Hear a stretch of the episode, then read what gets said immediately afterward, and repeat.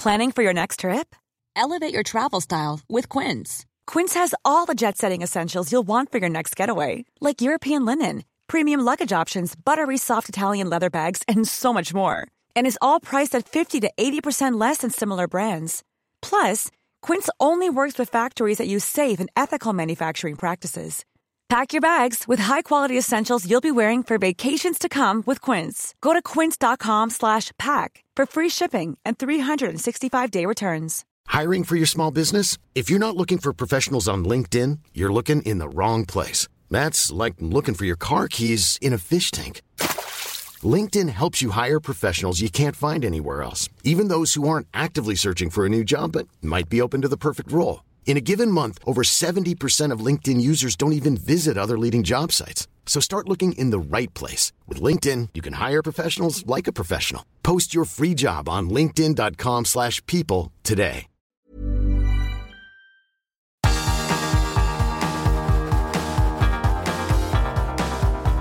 Universo Premier, tu podcast de la Premier League.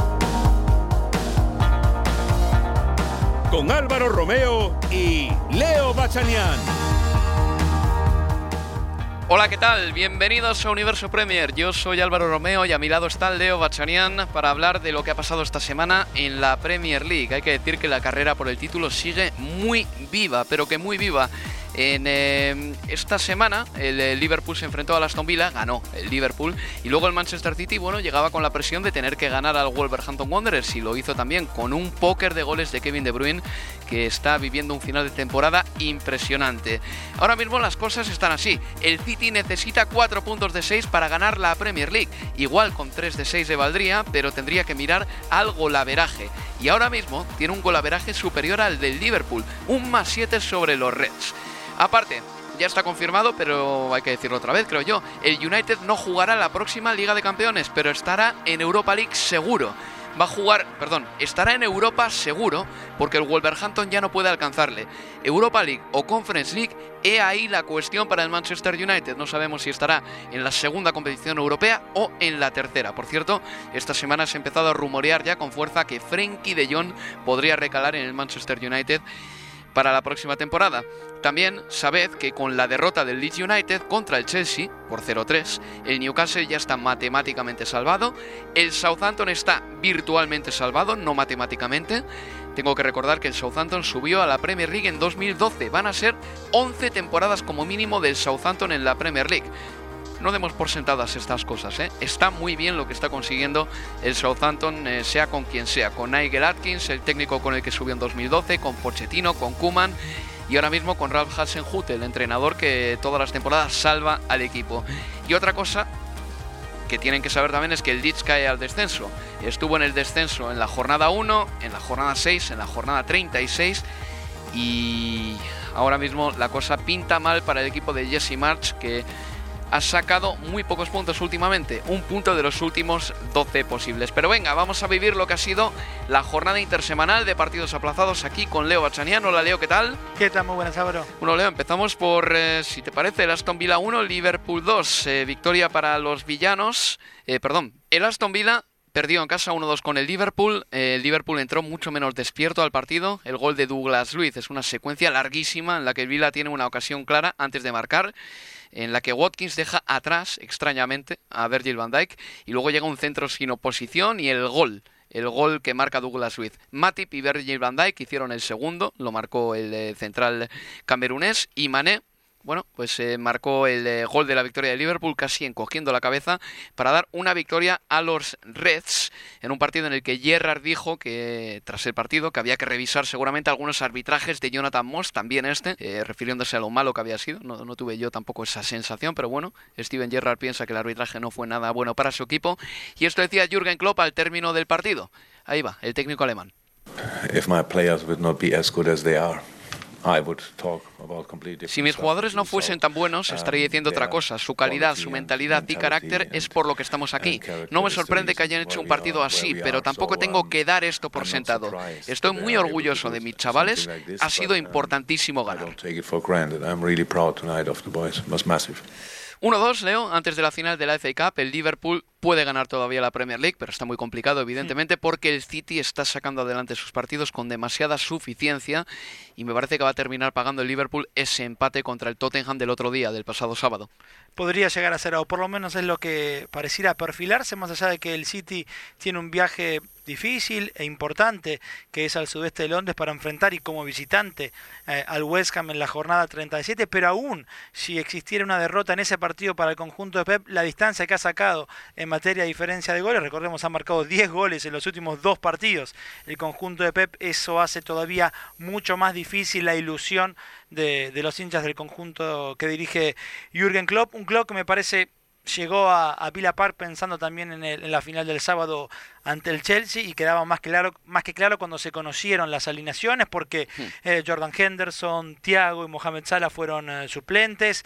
Eh, Henderson tuvo que jugar seguramente más de lo que hubiera querido Klopp por la lesión de Fabinho que no sabemos si, si va a llegar o por lo menos va a estar en una carrera para llegar a disputar el partido del sábado de la final del FA Cup ante el, ante el Chelsea, un partido que se le complicó de, de arranque, un Vila que salió a apretarlo en, en terreno rival al conjunto de, de Klopp, que los primeros minutos eh, antes del gol ya había tenido una buena oportunidad de, marcar a través de, de Oli Watkins. Sí, es verdad que también hubo una muy buena reacción del Liverpool, que inmediatamente, tres minutos más tarde, marca, marca a partir de, de Matip. Y a partir de así el partido ya sí fue bastante más eh, parejo. Otro que tuvo la chance de jugar y que quizás de no existir la, la final del sábado no lo hubiera hecho, creo, es eh, Chimicas y Curtis, y Curtis Jones. sí. sí. Eh, bueno, Keita que también volvió a ser eh, titular. Chimicas quizás también pensando en que Robertson, recordemos, salió con alguna molestia en el partido ante el Tottenham de, del fin de semana. Pero Luis Díaz, que fue de lo más activo, de lo mejor en ese primer tiempo, me parece, de, de, del Liverpool, termina además asociándose una vez más en este caso a Sadio Mané que de cabeza le terminó dando la, la, victoria al Liverpool, un Sadio Mané que en ese mismo estadio, en ese mismo arco le había dado la victoria y por el mismo resultado al Liverpool, si te acordás, eh, antes de, de, la pandemia, pero en la temporada en la que Liverpool gana el título después de sí. 30 años, en tiempo de descuento, un partido que ese Liverpool que nos acostumbraba a la heroica terminó ganando sí. por 1-2 y también fue con gol de cabeza de, de Sadio Mané en aquella oportunidad, en este caso después de que Luis Díaz lo encontrara de manera perfecta, pero hay que reconocer, me parece también al senegalés, lo bien que hace, que primero parece que va hacia adelante, se frena, los centrales siguen quedando más cerca de, de Emiliano Martínez que de Sadio Mané y después conecta de cabeza y, y, le termina dando la victoria a su equipo. Me quedo con el abrazo de Klopp hacia Sadio Mané, demostrando lo importante de, de este futbolista que acaba contrato el año que viene, al finalizar la 22-23. Como Salah. Como Salah. 31 años va a tener para cuando finalice su contrato. Aún así me parece que lo más inteligente eh, para Liverpool es renovar el contrato de este futbolista. Yo creo que para Mané también. Además sabiendo que Klopp va a estar hasta 2026. Pero bueno, son un, par de, cositas que van quedando así, ¿no? La cuestión de los contratos y el Liverpool. Sí, eh, de todas maneras, el Liverpool también está pensando ya en la siguiente jornada. Tiene a Luis Díaz, tiene a sí. Diogo Jota. Creo que si pierdas a Sadio Mané y a Mohamed Salah, la plantilla se resentirá sensiblemente. Pero también es verdad que Luis Díaz y Diego Jota han demostrado que ya tienen el nivel para jugar en este Liverpool, claro, pero es que es mejor tener a cinco jugadores buenos que tener a tres jugadores buenos, ¿no? Que Diego Jota sea la opción número cuatro o que sea la opción número dos, para que se me entienda. Pero bueno, triunfo del Liverpool mmm, lo tiene difícil, ¿eh, Leo? De todas maneras, es que lo miraba sí, yo sí. antes, el City necesitaba cuatro puntos de seis, necesita cuatro puntos de seis para ganar la Premier League. El Tottenham puede que eh, cuando hablemos con eh, cierta perspectiva de esta temporada, digamos que fue el juez de esta temporada por ese empate que consiguió en el, eh, en el campo de Anfield. En fin, pasamos al partido del eh, Manchester City que ganó por 1-5. Eh, tiró cinco tiros a puerta, marcó cinco goles. Así eh, estuvo el Manchester City el otro día. Y un dato que demuestra lo que tú dices, Leo, de que el golaveras que ha ido corrigiendo el Manchester City. Y, y, que explica por qué lo ha ido corrigiendo. O sea, es el primer equipo en la historia de, de la primera división del fútbol inglés, es decir, ciento y pico años, en ganar cinco partidos seguidos por tres goles o más de diferencia.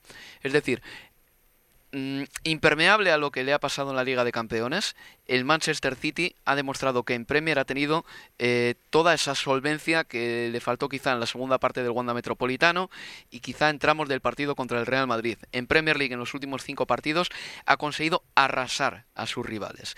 Y Kevin De Bruyne el otro día no solo dio o marcó cuatro goles, es que también fue el mejor jugador del partido con diferencia, un tiro al palo, aparte de eso de Kevin De Bruyne también, y la verdad es que hay que decir que el belga ha llegado a este punto de la temporada en un estado de forma sensacional porque no le pedimos siquiera que marque. Pero es que si te marca cuatro goles ya, es que ya no se puede decir mucho más, ya no se puede ser muchísimo más elogioso con este jugador. Ya esta temporada lo ha hecho todo, lo ha hecho todo a nivel individual. Sí, a ver, de hecho creo que fue la mejor exhibición individual de toda la temporada. De toda la temporada, la de, la de Kevin De Bruyne. Eh, no solo en el Manchester City o del propio futbolista belga, sino en general. La mejor exhibición individual que haya visto, por lo menos yo, en esta 21-22 de, la Premier League. Eh, en sus últimos 28 partidos en los que jugó desde el arranque Kevin De Bruyne, eh, marcó 16 goles y dio 12 asistencias. En los últimos 5 meses marcó 13 goles. Hmm. El único que marcó más goles que Kevin De Bruyne en este mismo periodo, en los últimos 5 meses, son Heung-Min el futbolista del Tottenham. Lo que da las claras que de diciembre para acá eh, De Bruyne se acercó a lo que le pedía Guardiola, esto de llegar más al área y además castigar dentro del área. Es que lo de Son es increíble, porque en las últimas dos temporadas, si quitásemos los penaltis de los registros goleadores de todos los goleadores de la Premier League, de Kane, de Salah, tiradores que todos tenemos eh, bien detectados y reconocidos, el máximo goleador sería Jung Min Son entre las últimas dos campañas. Eso te habla también de lo que está aportando el surcoreano a ese equipo. Pero bueno, lo de Kevin De Bruyne fue espectacular y Pep Guardiola tenía evidentemente que quitarse el sombrero con el jugador belga.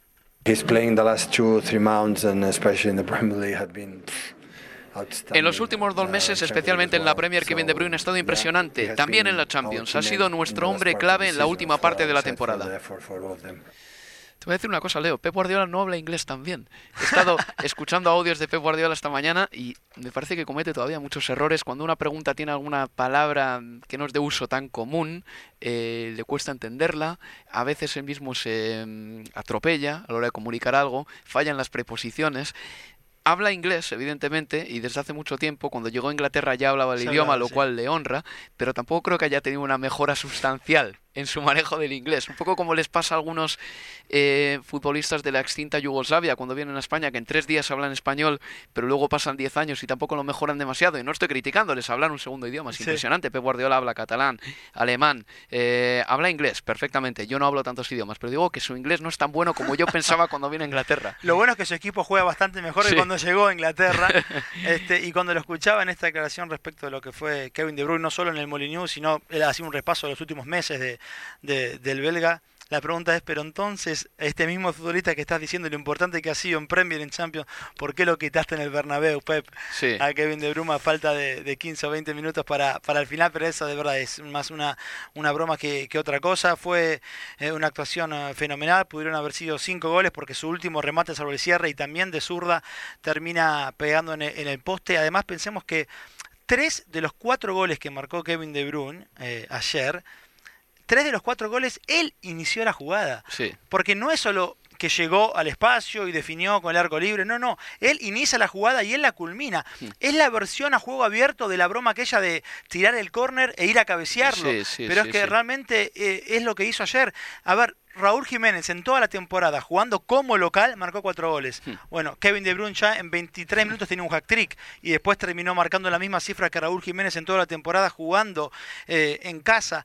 Y, otra cosa es que viendo el segundo tanto de Kevin De Bruyne, el segundo del City, se me venía a la cabeza Haaland, no por el festejo de, de, yoga, de, dándole la bienvenida de, Kevin De Bruyne a, a Erling Haaland, sino porque Kevin De Bruyne arranca de una posición casi como, sí, de interior, un 8 más tirado hacia adentro, va a buscar o corre al espacio a buscar el balón, un balón que después él cede a Sterling que no puede definir, el rebote y con el arco libre la empuja de zurda Kevin De Bruyne, pero al lugar en el que va a buscar la pelota Kevin De Bruyne es la posición del 9. Es donde uno piensa, así encontraríamos a Haaland, hmm si, si Han estuviera hoy eh, en este equipo. Con lo cual, bueno, es esta duda de cuánto tiempo le, demandará al noruego adaptarse a lo que le va a pedir Guardiola y cuánto y cómo se adaptará Guardiola al futbolista que va a tener en poco tiempo más. Pues vamos a escuchar a Pep Guardiola hablando sobre Erling Haaland también, porque ya sabemos que es el nuevo fichaje del Manchester City, flamante fichaje, un delantero que persiguió la pasada temporada o en el pasado mercado de verano, no consiguió fichar a Harry Kane y se ha traído un delantero seguramente igual de bueno que Harry Kane, desde luego con bastante más proyección, que en Alemania promedia en la Bundesliga, ¿eh? un gol cada 87 minutos, Leo. Esto no tiene una traducción inmediata en la Premier League, pero sí que puede tener una traducción inmediata si juegas para un equipo de Pep Guardiola en el sentido de que vas a estar rascando bola todo el rato, vas a tener ocasiones por todos los sitios. Y lo único que yo creo que le vendría bien a Erling Haaland sobre todo es no impacientarse, porque a veces el Manchester City, cuando se le cierran los rivales, tarda en crear una ocasión. Si no se impacienta, respeta bien dónde está la línea del fuera de juego, es inteligente para saber cuándo arrancar y sobre todo da buenos apoyos a sus jugadores, se va a hinchar a meter goles, ¿eh? no tengo ninguna duda. Debiera. De Debiera. Bueno, pues escuchamos a Pep Guardiola hablando sobre el fichaje de Erling Haaland. Big congratulations to the club because it's a sign for the club for the next years. For the there's a young talent player Felicidades al club porque es un fichaje de un jugador joven y con talento para los próximos años. Estoy encantado de que haya decidido unirse a nosotros y espero que desde la distancia podamos ganar la Premier League para él. La próxima temporada vamos a trabajar juntos, espero que pueda asentarse aquí.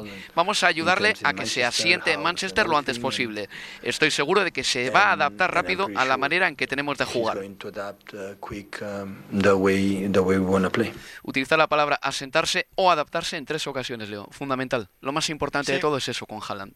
Absolutamente, bueno, y es lo que hemos debatido toda la temporada respecto, por ejemplo, a, Jack Grealish, ¿no? Eh, en este equipo, en el conjunto de, de Pep. Yo creo que de todas formas sí, tiene todo dado para, para, para pasarlo de, maravillas en, en, el City de la mano de Guardiola. Seguramente el hecho de contar con Guardiola habrá sido un aspecto que, que habrá sopesado el futbolista noruego. Creo que también, imagino yo, los que cuidan los intereses de Erling Haaland habrán preguntado cuánto tiempo más Guardiola va a estar en este equipo. Sabemos que podría llegar a extender él también, al igual que lo que hizo Klopp su estadía en, en el City. Quizás los Highlands saben algo en privado que públicamente todavía nosotros no conocemos respecto de, de, la estadía de, de, Pep Guardiola. Realmente uno viendo los números del traspaso la verdad que es como dicen acá un no-brainer. No, había, no, es desorbitante para nada. Para nada, pero es más, conocíamos hasta que hasta hace pocos días o creíamos, porque era lo que se venía hablando desde la, temporada pasada, que la cláusula de rescisión de, de Haaland era de 75 millones de euros, unos 64 millones de libras. Y ahora conocemos que en realidad eso no existía, que eso era lo que Rayola y su equipo y el padre de Haaland dejaban... Eh, que se conociera para que los demás clubes especularan con el precio, pero lo que estaba en el contrato era de 50 millones de libras mm. de cláusula de rescisión, unos 15 millones aún más barato de lo que se creía. Claro, 50 millones de traspaso, más otros casi 40, para el representante. Y el padre de Haaland. De todas formas, el paquete total, 80, 90 millones para un futbolista que a precio de mercado hoy, por la proyección de futuro y por lo que ha hecho, estaría por encima de los 100 millones de libras. Mm. Eh, está más que, me parece, está eh, no, no, no había manera de que el City no, no fuera a por él eh, en estos términos. Había que ir, había que ir seguro y yo creo además que el fichaje es inteligente porque el City necesita eso, o sea, creo que es ya como la última vueltita de tuerca que le puedes dar ya a este proyecto para que sea un proyecto redondo. El City tuvo al Kun Agüero, un delantero muy distinto, muy diferente a Erling Haaland, y ahora va a tener a este jugador que incluso Leo cuando no está en un momento pletórico de forma, porque esta temporada ha tenido muchas lesiones y tal, siempre es un delantero con instinto, con olfato goleador. Esta campaña sus números no se han resentido sensiblemente pese a que ha estado entrando y saliendo de la enfermería. Ah, eso iba a ir. sí en él, la única duda que tengo, y es, a ver, una duda alimentada por lo que pasó en esta temporada sobre todo, es la cuestión física con, con Erling Haaland, eh, si tendrá o no problemas eh, físicos, y además teniendo en cuenta cómo es la, eh, la Premier y los fixtures apretados, etcétera, etcétera, pero bueno, imagino que lo irán cuidando en ese sentido también al, al noruego, y un datito más, que no me lo creía, es más joven que Foden, por ejemplo, Haaland. Mm, ¿Año 2000? También, Por un par de meses, pero es más joven que Foden, cosa que no, no hubiera creído. Ah, es increíble, es increíble. Es que lleva marcando goles desde los 17 años en todos los sitios, en todos los sitios, en todos los clubes y con su selección también. Bueno, ya por concluir con el capítulo del Manchester City, decir que Pep Guardiola hizo unas declaraciones un poquito extrañas a Bean Sport, Leo, y mm. estoy tratando de encontrarlas aquí en mis apuntes. Sí, ya las tengo. Abro comillas. Todos en este país apoyan al Liverpool. El Liverpool tiene una historia increíble en Europa. No en la Premier, porque solo han ganado una en 30 años, pero me da igual. tienen más aficionados en el mundo y en Inglaterra que nosotros. Cierro comillas. ¿Y qué? Digo yo. ¿Qué más da? Y es verdad que todo el mundo en Inglaterra vaya con el Liverpool. Los aficionados del United van con el Liverpool. No, no, pero igual, ¿sabes qué? Déjame corregir algo ahí también. Sí. Me parece que él hacía referencia, dijo, todos en la prensa, en los medios de comunicación, prefieren más el no, en la- no, no sé si hablaban en general en el hincha o en... Aún así, tampoco es algo que yo perciba, que en general No. la gente quiera el periodismo, los medios de comunicación, y si querés lo, lo ampliamos a todo. No, no percibo eso, no, Vini- no sé. Yo vengo de un país como España donde sí que es verdad que hay una facción clarísima, que es Madrid, y otra, que es Barcelona, ¿vale? Y desde Madrid eh, se bombea muchísima información camuflada como información de interés nacional, que es de interés madrileño, y se bombea todo el país. Sí. Y entonces todo el país recibe información que se genera escribe, produce desde un mismo centro, que es Madrid, para el resto del país. Y de alguna manera, eh, la opinión pública, la percepción pública está muy influenciada por lo que pasa en el centro del país, ¿vale? Pero en Inglaterra no sucede eso. Creo que Londres no tiene ese poder, que cada ciudad tiene su información local, pero que la información londinense no es una información que te bombardea para el resto del país y a partir de entonces en Liverpool, en Manchester, en Newcastle, la mirada de la gente es una mirada muy infectada de la información proveniente de la capital, ¿no? Yo creo que no sucede. Lo único que podría eh, entender el porqué de, de estas palabras de, de Guardiola o que realmente tuviera el efecto que él dice en, en- en mucha gente es la cuestión de los dueños del City. Y que mucha gente a partir de que el- los dueños de, del City y toda la cuestión de derechos humanos alrededor de, los inversores que están por detrás de- del club, eh, en contraste con el, con el Liverpool, con dueños estadounidenses, puede generar que el neutral diga entre estos dos me quedo con el Liverpool, además de toda la historia rica que sí tiene el Liverpool. Eh, bueno, como marcaba Guardiola, sobre todo en Europa, por lo menos en los últimos eh, eh, en los últimos 30 años. De hecho, Guardiola él también en esa misma entrevista después decía que eh, como que ponía se ponía mucho más la lupa en los contratos de sponsoreo de, del City. Es que son propios. Es que también Pep Guardiola, quiero decir, no puede omitir esa información. Al. Manchester City no se le condenó porque algunos de los problemas que se le imputaban al City, algunas de las acusaciones prescribieron. Absolutamente. Eso es ilegal. En fin, decías, Leo, hablabas de la historia. Bueno, el Liverpool tiene su historia muy rica, ya lo sabemos, eh, puede ganar una Liga de Campeones más esta temporada, pero el City también tiene su historia y en su historia yo creo que este es el momento más bello de todos. Escucha. It's finished at Sunderland. Manchester United have done all they can. That Rooney goal was enough for the three points. Manchester City are still alive here.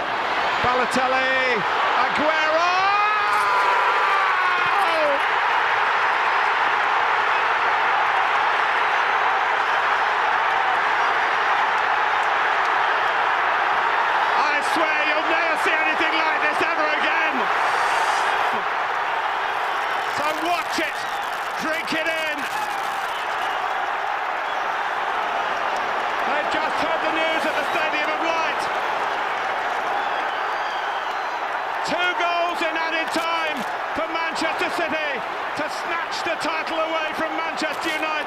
Sabes perfectamente lo que es, Leo. Sí, sí, el mítico. mítico. El Manchester City tenía que ganar en la última jornada para ser campeón de liga. El Manchester United ya lo había, ya lo había hecho y su partido terminó. Y el City eh, iba perdiendo 1-2 contra el Queens Park Rangers. Sí. 1-2. En el minuto 91 marca el Edin eh, Dzeko. 2 a 2, Edin Checo. En el 93 y pico, el Kun Agüero marca el 3 a 2 definitivo. Estalla la locura en el estadio Etihad. Es uno de los momentos más icónicos de la historia de la Premier League. Y este viernes va a hacer 10 años exactos de aquel apoteósico momento. Un amigo mío, narrador, eh, Matt Davis se llama, Matt Davis Adams, que narra para Chelsea, eh, me comentaba que el narrador de ese partido estuvo excelso porque deja Martin Tyler. nueve segundos después del gol del Kun Agüero para no contaminar el momento con su voz. ¿Te has fijado atentamente? Sí, Es- está muy bien por parte del narrador tener esa templanza para decir, el protagonista es Agüero, no lo que diga yo, y estos nueve segundos tienen que estar en silencio. No, y además él explicaba que ese silencio, que queda perfecto, porque yo coincido que la figura de lo que ocurría ahí era Agüero, la celebración, la locura de la gente y el sonido ambiente. Eh, pero él dijo que, él comentaba que ah, no tenía nada preparado para una definición de este tipo, porque nadie imaginaba algo así.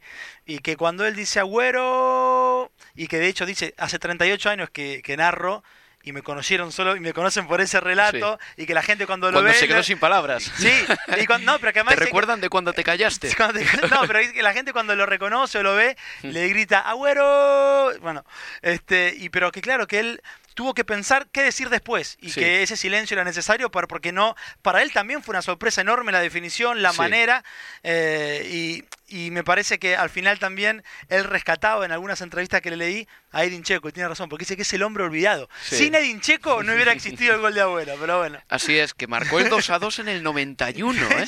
es que el United iba a ganar la Premier League. El City estaba a un descuento de liarla, de perder la liga y en ese descuento termina ganando la, la competición. Pues bueno, vamos a hacer una pausa y a la vuelta estamos ya con el segundo bloque del programa y también con Manuel Sánchez que se incorpora aquí a la tertulia de Universo Premier. Universo Premier, tu podcast de la Premier League.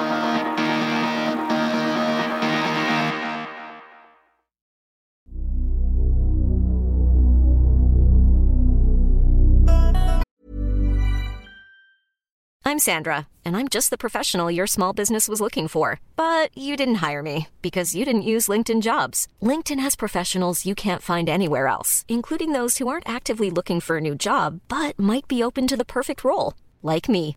In a given month, over 70% of LinkedIn users don't visit other leading job sites. So if you're not looking on LinkedIn, you'll miss out on great candidates like Sandra. Start hiring professionals like a professional. Post your free job on linkedin.com/people today. Since 2013, Bombas has donated over 100 million socks, underwear, and t-shirts to those facing homelessness.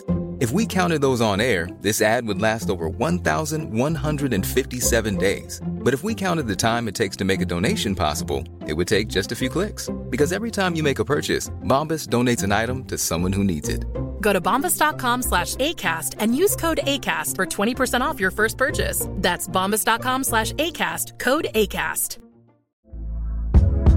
Hey there, it's Michelle Norris. I'm host of a podcast called Your Mama's Kitchen. When I travel, I'm usually looking for a way to find a taste of home when I'm not at home. And one of the things I love to do when I am at home is entertain. And Airbnb allows me to do that. When I was in California recently, I rented a house that had a great kitchen. And when we were sitting around the table, we we're all thinking, we're in someone else's house. Someone could be in all of our homes as well.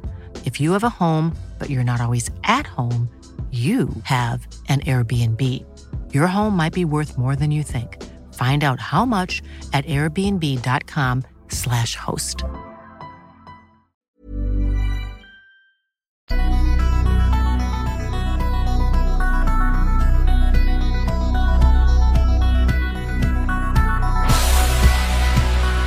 Seguimos en Universo Premier.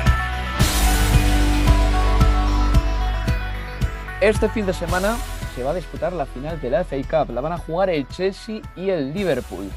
El partido llega para el Liverpool en un momento en el que está peleando por el título, como hemos hablado en el primer bloque, y si no gana la Premier League y gana la Carabao Cup, la FA Cup y la Liga de Campeones va a ser también una grandísima temporada, eso seguro.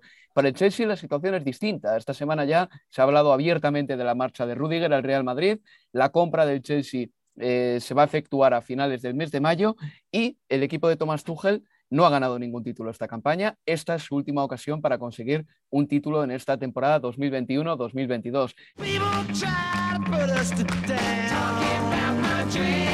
Chelsea's top scorer this season with 16 goals.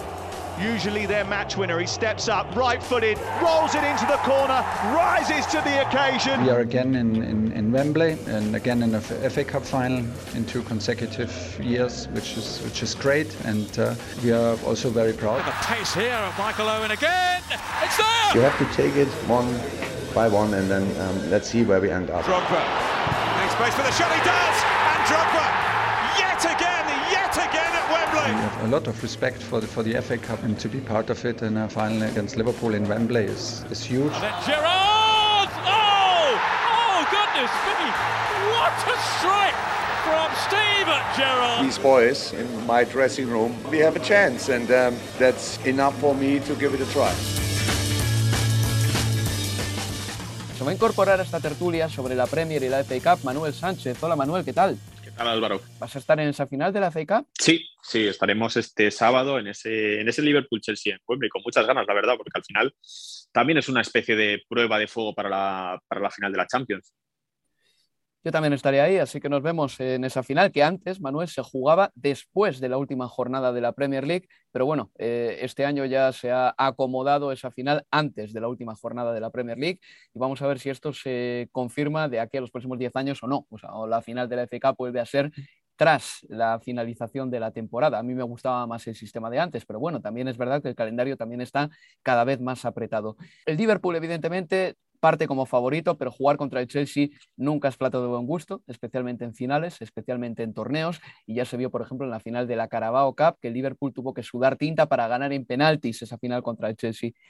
Manuel, ¿qué te esperas de esta final entre el Chelsea y el Liverpool? Pues hace probablemente unas semanas te hubiera hablado de una superioridad muy grande del Liverpool, pero he visto un Liverpool muy nervioso, muy, muy, muy extraño en estas últimas jornadas, especialmente contra el Aston Villa, fue un partido que ganaron 1-2, pero en el que el Aston Villa llegó a tener ya con, el marcador de 1-2 varias ocasiones claras al final, con un equipo defensivamente muy blando y que a mí sinceramente me sorprende. No sé si por ese vértigo que, haya tenido el equipo de club cuando se hayan visto, porque en realidad ellos los han visto con la posibilidad de ganar los cuatro títulos hasta que ¿cuánto? Un par de semanas, dos, tres semanas, cuando eliminaron al Villarreal, eh, eliminaron al Manchester City en las semifinales de la FA Cup y vieron que la Premier League estaba ahí más o menos en ese punto. Creo que hasta en el momento en el que se han dado cuenta que estaban ante una oportunidad histórica, han sufrido un bajón bastante grande, creo, no, no, no enorme, obviamente, porque estamos hablando de un tropiezo contra el Tottenham que se, que se, puede dar, no deja de ser el Tottenham un equipo con muchísima calidad y un partido dubitativo contra, contra, contra Aston Villa. Veremos cómo les afecta la baja de Fabiño. Es verdad que el otro día eh, Klopp reservó a varios jugadores porque Mohamed Salah no hasta el minuto 70, Thiago no salió hasta el minuto, hasta el minuto 60. Bueno, hubo algún tipo de cambio por parte de Klopp reservando jugadores para esta final de la FA Cup y veremos el, veremos el Chelsea, porque también Tuchel yo creo que tendrá algún tipo de dudas sobre, por ejemplo, quién jugará arriba. ¿Va a seguir con Romelu Lukaku, que ha marcado tres goles en los últimos dos partidos y que creo que lo ha, hecho bastante bien en, ese, en ese rol de nueve en estos, en estos últimos dos encuentros? ¿O va a preferir a, a, Kai Havertz? Es la oportunidad del Chelsea para ganar un título y para salvar de manera bastante noble una temporada que para ellos pues, ha sido muy complicada por factores externos y, que al final si consiguen, bueno, prácticamente tienen ya asegurada esa Champions League, no matemáticamente, pero bueno, virtualmente podríamos decir que parece complicado que el Chelsea no vaya a estar en la Champions League la temporada que viene y sería una forma yo creo que de redondear la temporada bastante buena para un equipo que como decimos, al final ha llegado a la final de la Copa de la Liga, la perdió, al final ha llegado a esta final de la FA Cup y después de todo lo que les ha pasado en los últimos, en los últimos dos meses yo creo que pues se podría dar por buena la temporada del Chelsea, pese a que al principio aspirara pues probablemente a ganar todos los títulos. No estoy tan de acuerdo con eso, Emanuel. ¿eh, yo creo que el Chelsea ha quedado demasiado lejos del Liverpool y del Manchester City, pero demasiado. O sea, y hasta hace una jornada parecía que el Arsenal y el Chelsea le podían alcanzar y vamos a ver si el Arsenal le alcanza. Estamos hablando del campeón de la Liga de Campeones, ¿eh? el campeón de la Champions. Creo que la temporada es bastante peor que la del año pasado, bastante peor. Si el año pasado terminaba la campaña con todos pensando que quizá el Chelsea estaba en disposición de pelear la Premier al Liverpool y al Manchester City, se ha demostrado claramente que no lo está.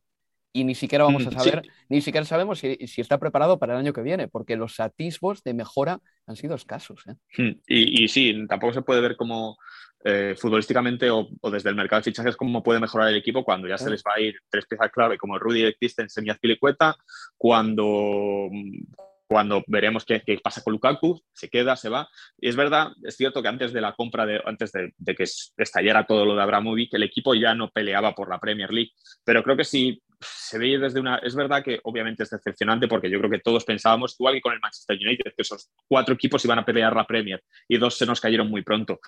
Pero al final, viendo cómo se ha desenvuelto la situación en los últimos meses, estos dos meses, lo turbulenta que ha sido, si al final consiguen por lo menos esta FA Cup, eh, aseguran la clasificación a la Champions League y creo que por lo menos contra el Real Madrid en la vuelta dieron una buena imagen. Creo que por, lo menos la temporada se podría, se podría considerar como salvable, sobre todo cuando ha habido momentos en los que se podría pensar en una incluso quiebra del club cuando, cuando estaba completamente a la deriva y con las acciones del gobierno sobre él. Van a pagar por el Chelsea, Manuel Leo, eh, más de 4.000 millones de libras. Hmm. Es alucinante. Es alucinante cuando se compara con lo que costó, por ejemplo, el Newcastle, ¿no? que fueron 300 millones. Sí, 300. Sí, o lo que también eh, creo que se cifraba el West Ham United, una cantidad de unos 700 millones de libras, más o menos. Tú ves lo que cuesta el Valencia en España y es irrisorio en comparación con lo que cuesta el Chelsea. Lo que ha crecido este club en los últimos 20 años y la Premier es impresionante.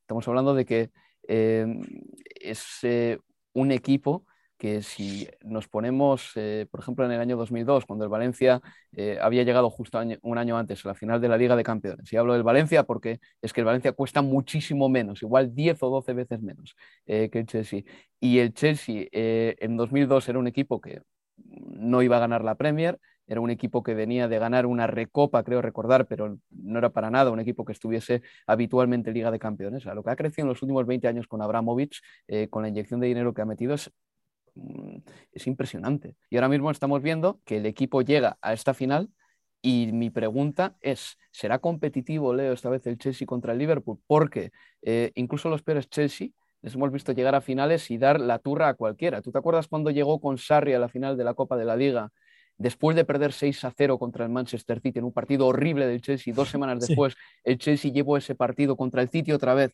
hasta los penaltis. Siempre ha sido competitivo. En la final de la FA Cup del año 2018 juega contra el United de Mourinho después de una temporada horrenda y termina ganando esa final también. El United de Mourinho esa campaña había sido segundo en la Premier un segundo muy meritorio. Sí, bueno, y lo demostró también en esta temporada jugando la final de, la Copa de la Liga con este mismo Liverpool. Yo creo que sí, que va a competir y que va a competir bien. Coincido con Manu, me parece que la gran duda de acá el sábado a la tarde es la presencia o no de, Lukaku. Eh, me inclino a pensar que será Havertz el delantero que escoja Tuchel, sobre todo también porque anoche ni siquiera lo, puso un minuto en el terreno de juego ante el, ante el Leeds. Veremos también a, Thiago eh, en, lugar de, de Chalova. Y después, bueno, es a partir de, la lesión de, Mateo Kovacic, que, por suerte no, no, lo quebró Daniel James, porque fue tremenda la patada que, ligó el croata. Bueno, sí se abre un, lugar. Veremos si llega Canté, otro que está también eh, tocado. Si no, probablemente sea Ruben Loftus-Cheek el que juegue allí. Después Pulisic y Mount seguramente serán los dos eh, mediapuntas titulares por detrás de, creo yo, insisto, será, será Havertz. Pero volviendo a tu pregunta, Álvaro, creo que sí, que este Chelsea, aún en una temporada que ha estado muy distante de lo que preveíamos en agosto del año pasado y sobre todo un agosto del año pasado que llegaba con un Chelsea campeón de, de, Europa y con la edición además de Romero Lukaku. En ese contexto, esta temporada realmente ha sido mala, pero aún así entiendo y creo que, el sábado le va a dar, eh, va a competir y tiene realmente la oportunidad de levantar eh, la, la F Cup. Este Chelsea que está hecho en los últimos años, más un equipo copero que liguero un equipo de torneos, ¿verdad? Sí, de mano a mano. Así. La, la, última Premier la gana en el año 2017, pero desde entonces no ha dejado de ganar títulos. 2018, la FA Cup, 2019, la Europa League, la Liga de Campeones el año pasado, y sigue y sigue y sigue, siempre está ahí percutiendo. Habláis de Lukaku o Havertz, pero es imposible que jueguen los dos. Ya sé que esta temporada no, se, no se les ha visto mucho juntos, pero llegado a un punto de esta campaña en el que Lukaku está marcando goles y Havertz es el titular de, de Thomas Tuchel, ¿no se pueden combinar de alguna manera? Havertz cayendo a un costado, Lukaku cayendo mm. a un costado, que también lo hace muy bien ahí. Sí, yo creo que la opción de meter a, a Lukaku en punta y a Havertz por una banda podría ser, podría, podría darse al final con, con, ellos dos, con Mount por, eh, por la otra, pues sería una opción posible, pero creo que en el caso de que Tuchel recurra a eso, lo, haría en, un momento yo creo que más avanzado del partido si el marcador así lo requisiera. Lo requiriera. Si, si pensamos desde el inicio y nos ponemos en la situación de que este Chelsea va a tener que, creo que defenderse en muchos momentos del Liverpool y con todo lo que tiene el Liverpool arriba, yo creo que Tuchel no va, sí creo, desde mi punto de vista, que creo que no va a arriesgar con una alineación tan ofensiva como sería poner a, a Lukaku y a Havertz, pero sí, sí, yo creo que Havertz cuando llegó, creo que esta reconversión de, Lukaku, o sea, de Havertz a, posición del 9 es más novedosa ahora, es, algo más de los últimos meses que, que, de, que de, cuando llegó el alemán al Chelsea, que parecía que sobre todo se iba a desenvolver por una de las bandas. Bueno, pues esa final se disputará el sábado. Jugarán eh, Chelsea y Liverpool en Wembley. Vamos a pasar al resto de partidos de la Premier League. Aparte de lo que mm, decía Leo antes, de que el eh, Chelsea le ganó por 0-3 al Leeds con una roja tempranera a Daniel James, que que casi parte la pierna, parte la pierna de Mateo Kovacic. También hubo más partidos, como por ejemplo el del Leicester City contra el Norwich, 3 a 0 para el Leicester, con dos goles de Jamie Vardy y otro de Madison. Hay que decir que la intrahistoria de este partido y el contexto que envolvió a este partido es de lo más interesante, seguramente, porque subo la música porque creo que este momento merece música de abogados, de picapleitos. Jamie Vardy y Wayne Rooney tienen a sus mujeres en el juzgado. Colin Rooney contra Rebecca Vardy. El juicio ha empezado esta semana. ¿Por qué? A ver, a ver si lo puedo explicar fácilmente. Colin Rooney, la mujer de Wayne Rooney, esgrime que Rebecca Bardi ha ido ofreciendo información personal de su Instagram, del Instagram de Colin Rooney, al diario The Sun.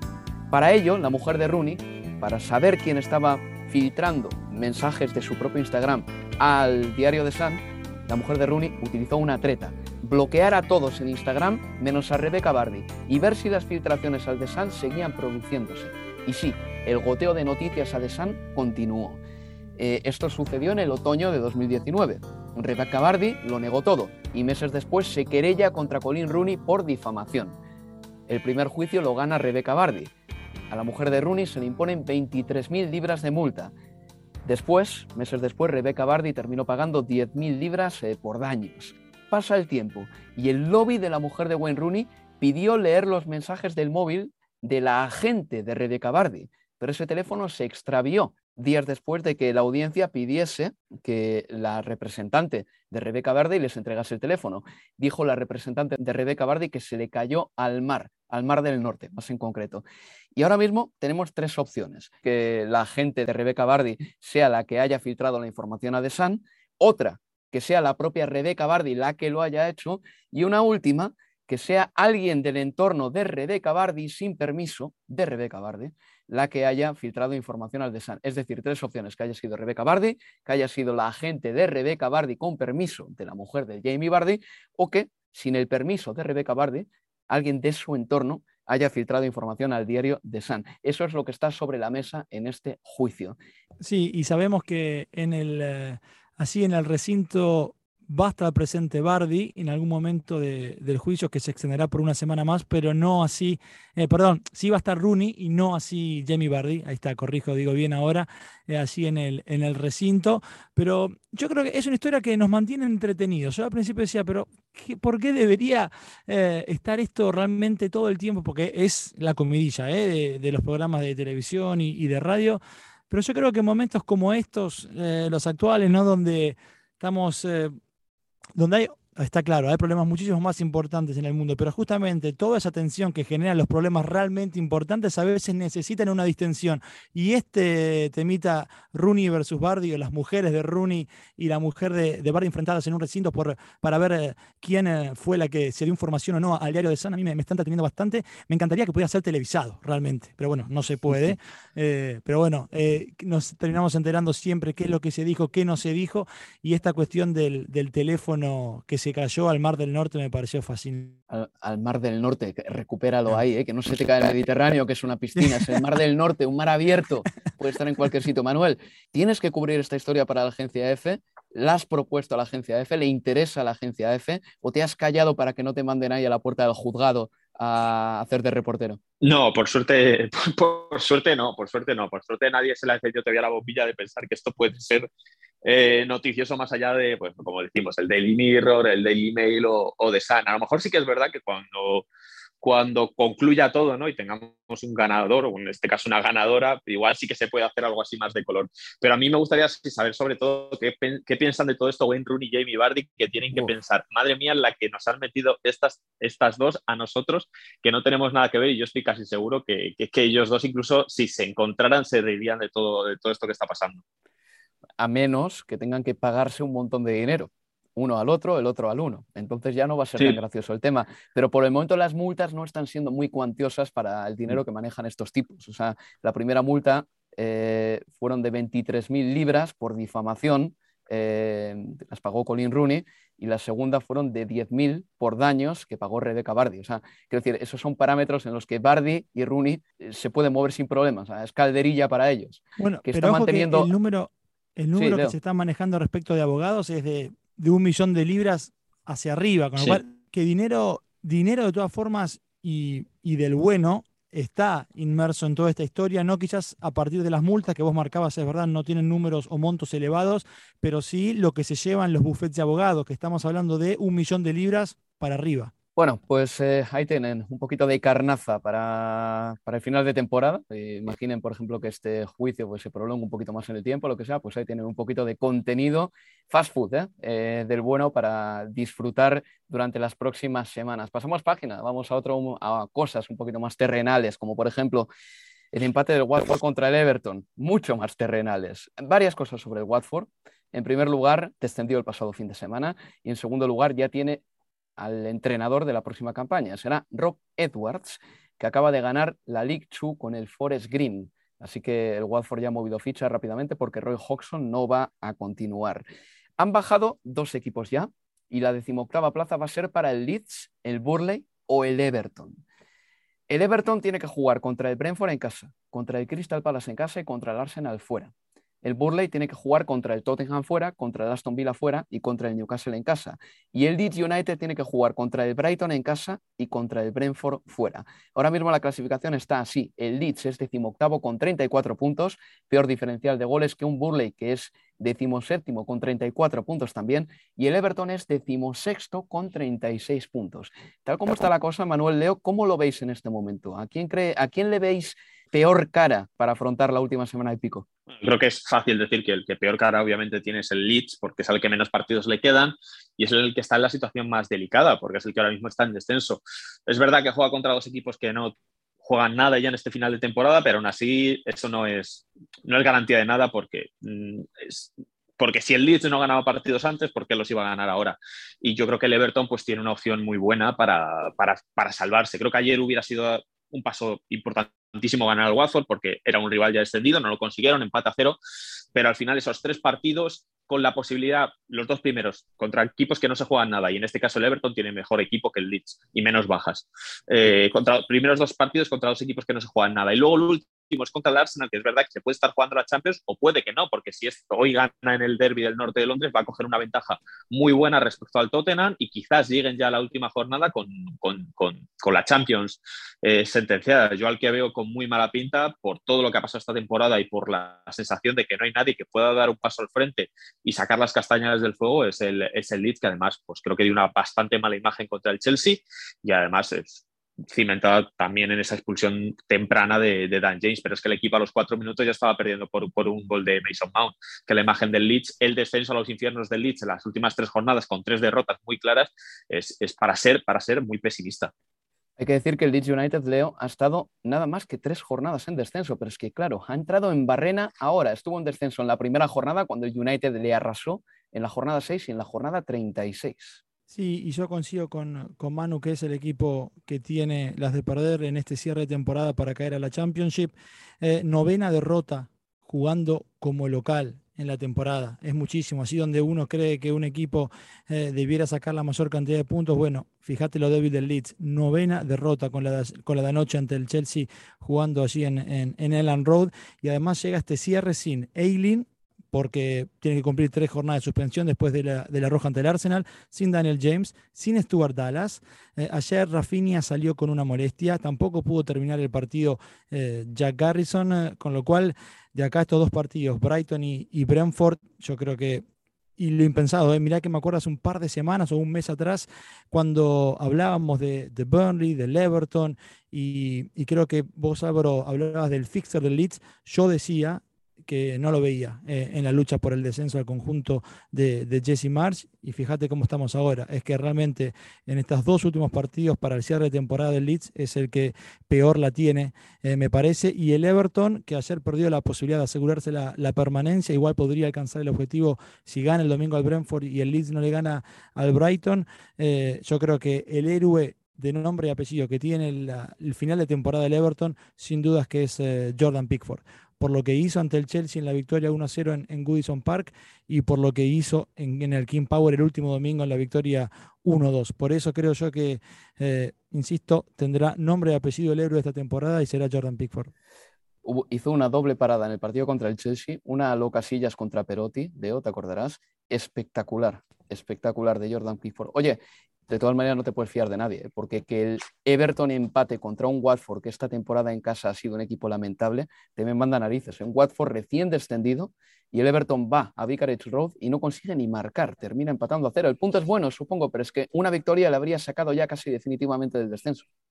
Mm, por eso no podemos hacer eh, predicciones, es decir, bueno, es que juegan contra el Crystal Palace, que ya no se juega nada, juega contra el Brentford, es que al final da igual, es que eh, si el Leeds no está ganando ningún partido, por mucho que juegue contra un equipo que no se juega nada, no por ello va a ganar eh, el partido. Si siempre los equipos que no, se juegan nada eh, perdieran, como, podemos esperar que pierdan, al final no habría estas, estas luchas. Y, y incluso el Leeds, como bien decía Leo, hace es que hace dos semanas yo, yo, ya ni metía al Leeds tampoco la lucha por la permanencia, porque llevaba, venía de una dinámica muy buena contra, contra, desde que llegó Jesse March, pero se ha hundido completamente en estas tres jornadas, esa goleada contra el Manchester City, que más o menos se podía ver venir, y el resto de equipos, el Everton ha ido para arriba, con Frank Lampard que se estuvo discutiendo, y el Burley, que parecía igual otro equipo prácticamente desahuciado y decíamos, bueno, acaban de echar a, San, van a caer nueve años y pico de entrenador y, ha sido todo lo contrario, el equipo ha ido para arriba, incluso su nuevo técnico ha sido elegido en técnico del mes de abril en la, Premier League. O sea, al Leeds se le ha juntado su malísimo momento con que el resto de equipos han ido para arriba. Manuel, un futbolista que tú idolatras ha sido mm, declarado jugador del mes de abril en la Premier League, Cristiano Ronaldo. De todas mm. maneras, te, digo, una cosa, con lo que hizo Kevin De Bruyne el pasado miércoles, yo creo que ese premio que le han otorgado a Cristiano Ronaldo un día después de la exhibición de Kevin De Bruyne, pues bueno, ha quedado un poquito seguramente eh, eclipsado eh, lo de Cristiano. Pero ya era mayo. Gran actuación. ¿eh? Ah, ya no, no, pero digo que, se puede hacer le, han dado, le, han dado, a Cristiano el premio, le han dado al Cristiano el premio el 12 de mayo. Pero es que el 11 de mayo Kevin De Bruyne marca 4, a mm. eso voy. Y claro, Cristiano igual nos ha llevado es toda esa, bueno, gloria, entre comillas, ¿no? Le importará poco, porque es que Kevin De Bruyne un día antes resulta que marca cuatro. En fin, que no tenemos tiempo para mucho más. Manuel, muchas gracias por estar aquí. Muchas gracias, Álvaro. Un abrazo, Leo. Y también a ti, Leo, gracias por estar en Universo Premier. Les recuerdo ¿eh? que este fin de semana se juega la final de la FA Cup en Wembley, ahí entre el Chelsea y el Liverpool, y que nosotros, Manuel y yo, el eh, domingo a las 2 de la tarde, hora de Inglaterra, emitiremos el partido entre el West Ham United y el Manchester City. Se despide de todos ustedes Álvaro Romeo. Hasta entonces, cuídense, amigos. Adiós, adiós, adiós. Universo Premier, tu podcast de la Premier League.